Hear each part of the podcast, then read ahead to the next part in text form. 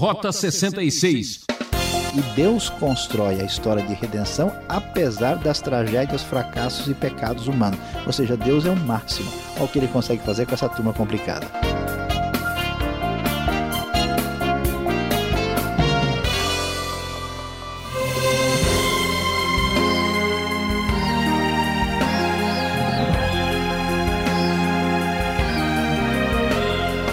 Agora com você o programa Rota 66, uma trilha de sucesso.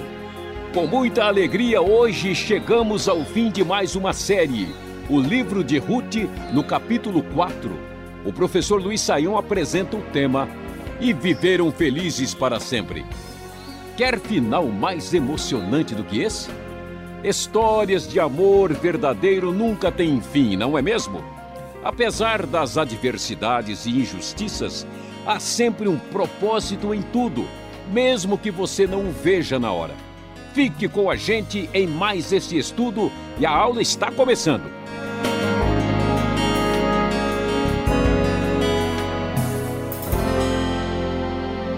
Rota 66. Hoje, terminando o nosso estudo no livro de Ruth nós vamos falar sobre o capítulo de número 4 e o nosso tema será E eles viveram felizes para sempre.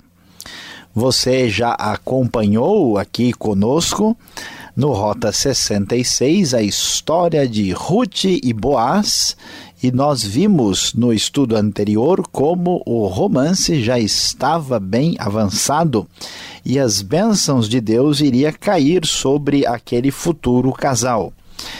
E vamos então ver o capítulo 4 agora, começando a ler na NVI, a nova versão internacional da Bíblia. Vamos ver a partir do primeiro versículo o que, que o texto sagrado irá nos reservar de palavras abençoadoras e surpreendentes hoje aqui no Rota 66.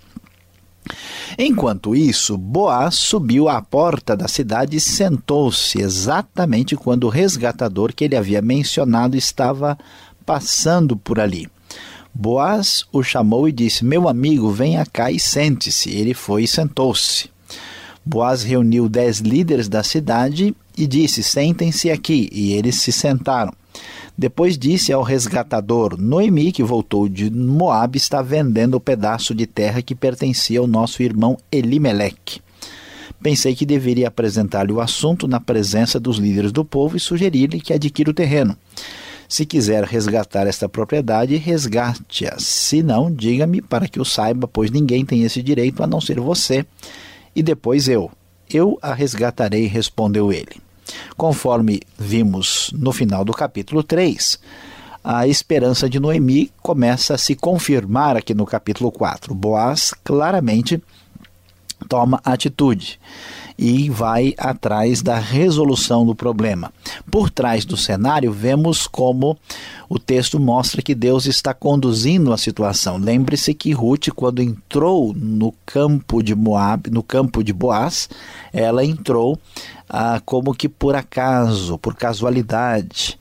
E agora aqui nós vamos ver que Boaz senta-se à porta da cidade onde ficavam os líderes, exatamente quando o resgatador que ele havia mencionado estava passando por ali.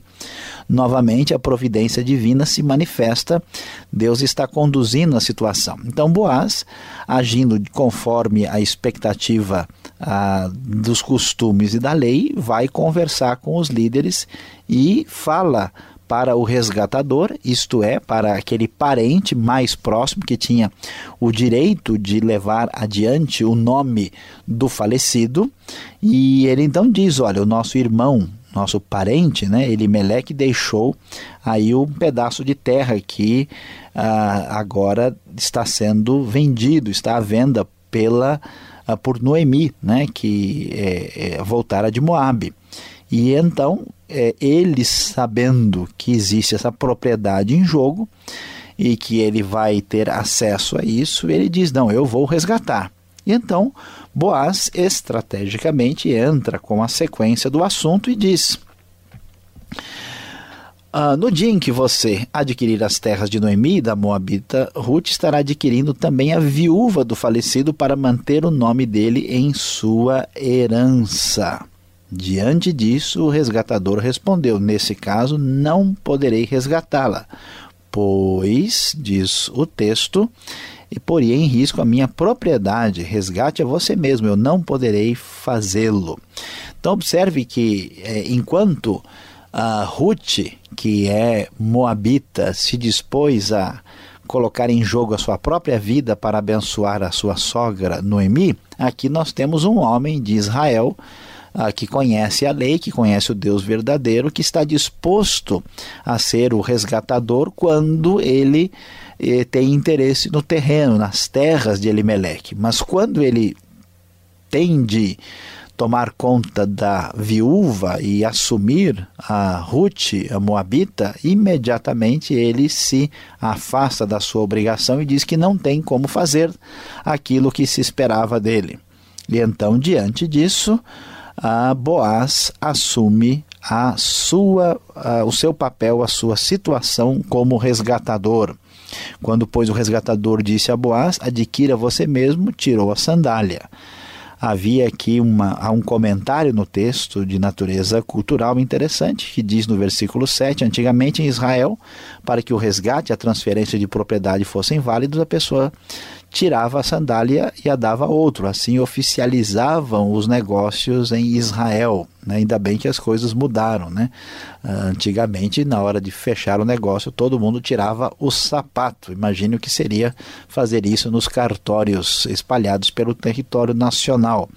Os costumes estão um pouco melhores nos dias de hoje, mas de qualquer maneira. Uh, eles então vão firmar o acordo. Então Boaz anunciou aos líderes e a todo o povo ali presente: Hoje vocês são testemunhas de que estou adquirindo de Noemi toda a propriedade de Elimeleque, de Quilion e de Malom. Também estou adquirindo o direito de ter como mulher a Moabita Ruth, viúva de Malom, para manter o nome do falecido sobre a sua herança e para que o seu nome não desapareça do meio da sua família ou dos registros da cidade. Vocês hoje são testemunhas disso. Boaz então assume plenamente a situação, ocupa o lugar de resgatador, ah, estabelece aí a continuidade do nome da família de Elimelec e assume Ruth a Moabita como esposa. Os líderes, diz o verso 11, todos que estavam na porta confirmaram: somos testemunhas. Faça o Senhor com essa mulher que está entrando em sua família, como fez com Raquel e Lia, que juntas formaram as tribos de Israel, seja poderoso em Efrata e ganhe fama em Belém. E com os filhos que o Senhor lhe conceder dessa jovem, seja a sua família como a de Pérez, que Tamar deu a Judá. Então, finalmente, né, aqui nós vamos ver o desfecho do romance abençoado uh, por Deus e devidamente encaminhado no livro de Ruth. O texto uh, do versículo 13, na NVI, nos diz: Boaz casou-se com Ruth. Finalmente, o bolo está pronto. Finalmente, as coisas aconteceram e eles viverão, como se diz, felizes para sempre. E ela se tornou sua mulher. Boaz a possuiu e o Senhor concedeu que ela engravidasse dele e desse à luz um filho. As mulheres disseram a Noemi: Louvado seja o Senhor, que hoje não a deixou sem resgatador, que o seu nome seja celebrado em Israel. O menino lhe dará nova vida e a sustentará na velhice, pois é filho da sua nora, que a ama e que lhe é melhor do que sete filhos. Veja só que coisa especial. Agora, vovó Noemi tem a grande alegria diante do nascimento do nenê, do filhinho de Ruth com Boaz. O casamento é uma grande bênção. A tragédia que atingira a, a família agora se tornará uma bênção na vida não só de Noemi e de Ruth, mas também a maior bênção para a própria nação de Israel, razão porque o livro está aí incluído na Bíblia. Versículo 16, então, nós lemos: Noemi pôs o menino no colo e passou a cuidar dele. As mulheres da vizinhança celebraram o seu nome e disseram: Noemi tem um filho. E lhe deram o nome de Obed. Este foi o pai de Jessé, pai de Davi. Esse ato de pôr o menino no colo significa, na verdade, que Noemi estava como que adotando como filho, considerando como seu próprio filho, cuidando daquele menininho que viria a ser ah, o avô do famoso rei Davi, o maior rei de Israel. E assim o texto do livro de Ruth vai terminar com uma pequena genealogia que diz o seguinte: Esta é a história dos antepassados de Davi. Desde Pérez. Pérez gerou Esrom, Esrom gerou Rão, Rão gerou Abinadab. Abinadab gerou Naasson. Naasson gerou de Salmão, Salmão gerou Boaz, Boaz gerou Obed, Obed gerou Jessé e Jessé gerou Davi. Ou seja, o texto começa a então a nos mostrar que esta história de tragédia, morte, dificuldade, recuperação, romance e casamento tem um significado maior na história do próprio povo de Israel. A tragédia da vida pessoal e familiar de Noemi se transforma numa história de bênção que atingirá todo o futuro da nação de Israel. A grande verdade é que Ruth, a Moabita, se tornará aqui a bisavó do rei Davi. E é o rei Davi que se tornará o homem segundo o coração de Deus, o grande rei de Israel que estabelecerá uma dinastia em Judá que prosseguirá até a bendita vinda de nosso Senhor e Salvador Jesus Cristo, o Rei dos Reis. Portanto, o livro de Ruth termina numa história muito especial, num romance onde tudo termina muito bem. A verdade é que eles viveram felizes para sempre, viveram felizes para sempre como um casal e eles viveram felizes para sempre, aquela família por ter sido abençoada de modo especial por Deus, particularmente no caso de Noemi. Eles viveram felizes para sempre porque na descendência nasce o grande rei Davi, que será a bênção uh, especial para uh, Israel e não só isso, mas através de uma história difícil, complicada, marcada por tragédia, dor, morte e falecimento, nós vamos ver que Deus constrói a história da própria redenção. Jesus, filho de Davi, é descendente direto da Moabita Ruth, com todo o seu sofrimento, com toda a sua dor na história trágica da família de Noemi, que se torna a maior bênção da história de Israel, trazendo esperança e salvação e vida e felicidade para todo o mundo. Não é impressionante?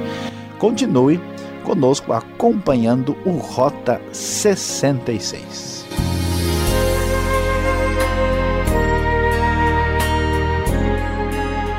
Rota 66, o caminho para entender o ensino teológico dos 66 livros da Bíblia. Hoje estamos concluindo o livro de Ruth, capítulo 4. Nosso tema é E viveram felizes para sempre.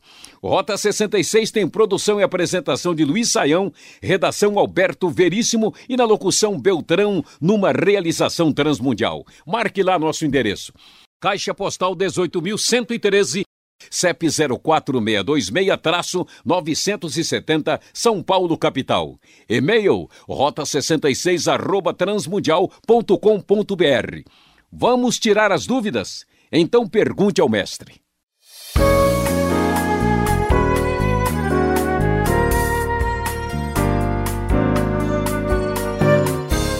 Pois é, Saião, estamos terminando mais uma série de estudo agora no livro de Ruth, capítulo 4, e eles viveram felizes para sempre, porque é bom durar pouco, né? Quatro capítulos, agora que a história começou a ficar interessante, estamos terminando.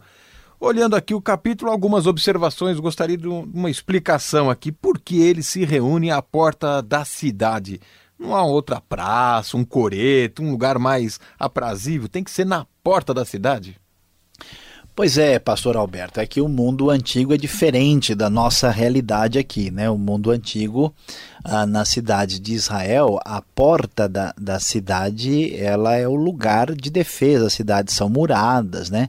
As pessoas responsáveis, elas ficam ali, né, de uh, de vigilância, de prontidão e vamos dizer assim, as autoridades se reúnem ali, né? Na antiguidade, na Grécia, por exemplo, eles se reuniram, se reuniam com frequência na Ágora, né? Numa espécie de, de mercado onde se fazia uh, assim uma certa quantidade de transações tal e no mundo hebraico semítico de Israel ah, os líderes, os juízes ficavam ali. Então era o lugar onde se tomavam as decisões. Por isso é que eles é, se reúnem e fazem as coisas na porta da cidade. Era um conceito bem diferente do de hoje. Por isso que o Salmo 24 fala levantai ó portas, vem daí o conceito? É, a ideia, né, a, o valor das portas da cidade está ligado com essa é, lugar de, de, de, segurança, né, de proteção e onde está Uh, o governo. Lembra que Ló, por exemplo, está sentado à porta da cidade, lá em Gênesis 19, quer dizer que ele ocupa alguma posição importante na cidade. Esse não é era porteiro, né? É, a ideia não é ser um simples porteiro, não. Tá certo. Agora, por que dez homens líderes da cidade? É, é, Boaz, ele tem que reunir essa, um, certo número? Pois é, essa, essa, essa ideia ela é interessante nós não temos uma resposta específica para isso no livro de Ruth. Uh, alguns estudiosos talvez poderiam até imaginar que Ruth seria um livro mais tardio, mas não parece ser o caso, porque tudo indica que o livro foi composto na época da monarquia, porque cita Davi aqui, né?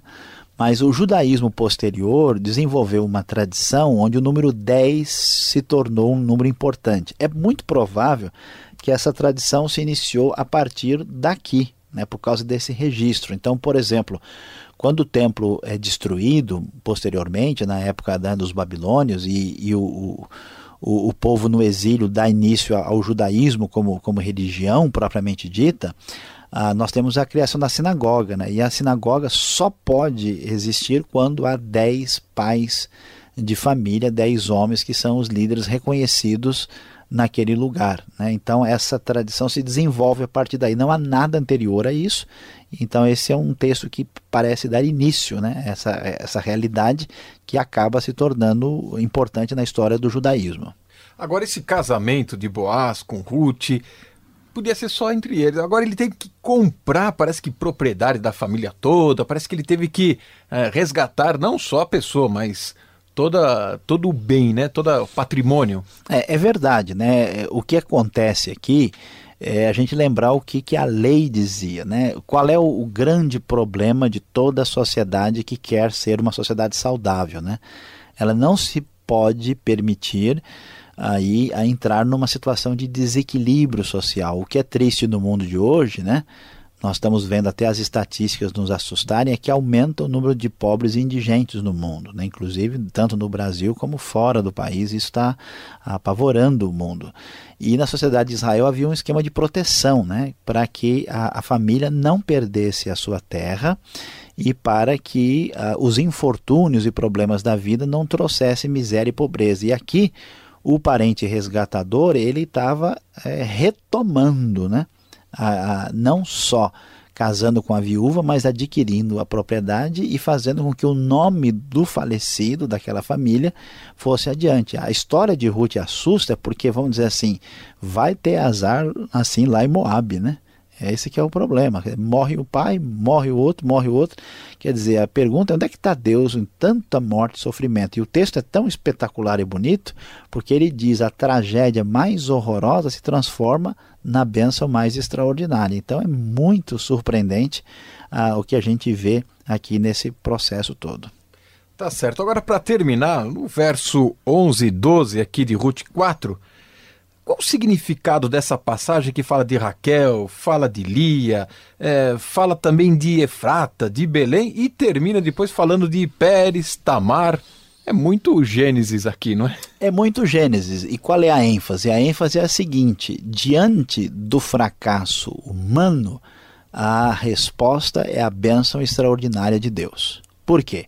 Porque veja lá, a história de Jacó é complicada. É um casamento bagunçado, difícil e controvertido. Raquel, que é amada, não pode ter filho. É, Lia né, tem os filhos, mas não é amada por Jacó. Então Deus abençoou e criou a, a, as tribos de Israel a partir dessa família complicada que já veio de Jacó, que era uma pessoa também que tinha né, vários pontos aí negativos na sua ficha. Depois, uh, o texto vai mencionar uma coisa que a gente não queria ouvir aqui, né? Seja a sua família como a de Pérez que Tamar deu a Judá. Olha lá, Judá foi o que vamos dizer assim, pisou na bola feio na, na, sua, na sua família, né? exatamente deixando de lado, uma história semelhante, né? deixando de lado a, a necessidade da herança de filho que Tamar merecia. Tamar, né, que a nora dele se veste de prostituta, ele acaba saindo com ela, uma história que a gente não pode ler de noite, nós não dorme direito, né? E aí nasce, né, os dois aí Pérez e Esron, os dois, né, os dois uh, gêmeos, né? E, e, Deus constrói a história de redenção apesar das tragédias, fracassos e pecados humanos. Ou seja, Deus é o máximo. Olha o que ele consegue fazer com essa turma complicada. Então, se Deus fez isso no passado, agora que a bênção dele se multiplique como ela uh, está começando a acontecer na vida de Ruth Boaz. E vale a pena a gente botar a fé e confiar nesse Deus. Né? Isso aqui é muito legal. De fato, e olha que a história termina um final feliz mesmo. Depois vai cair com a história de Davi, que nós vamos ver a seguir na próxima série que está começando. Mas antes, nós temos ainda um minutinho para conversar com você.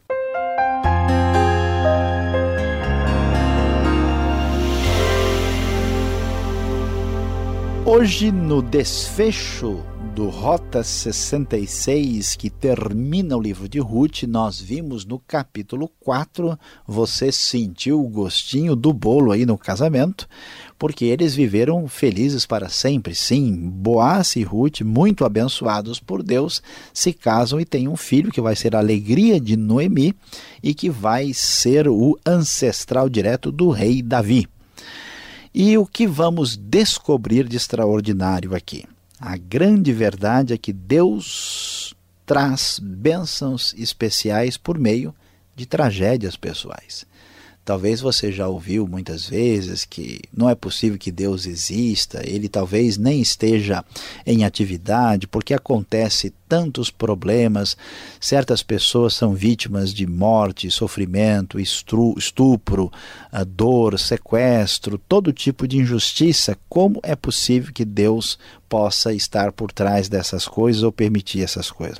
Esse texto trata exatamente disso. Parece que uma família foi abandonada por Deus. Eles começaram a sofrer, passaram problemas econômicos, viraram imigrantes, foram para um país estrangeiro, lá morre todo mundo, Noemi fica aborrecida, chateada, dizendo que Deus a abandonou e se voltou contra ela. Ela volta e, por meio de uma moça moabita, que é absolutamente desprezível dentro de um contexto de Israel, Deus constrói uma história de restauração tão bonita e extraordinária, da qual dependerá todo o povo de Israel no futuro. Então você talvez questione hoje como isso aconteceu na minha vida, porque Deus permitiu tal situação.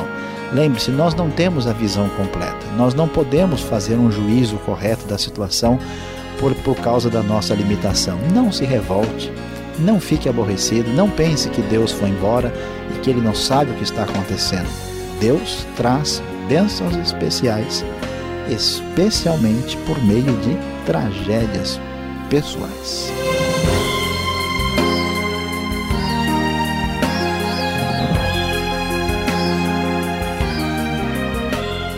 O programa Rota 66 de hoje vai terminando. Espero você no próximo encontro nessa emissora e nesse horário. Um forte abraço do Beltrão e até o próximo Rota 66.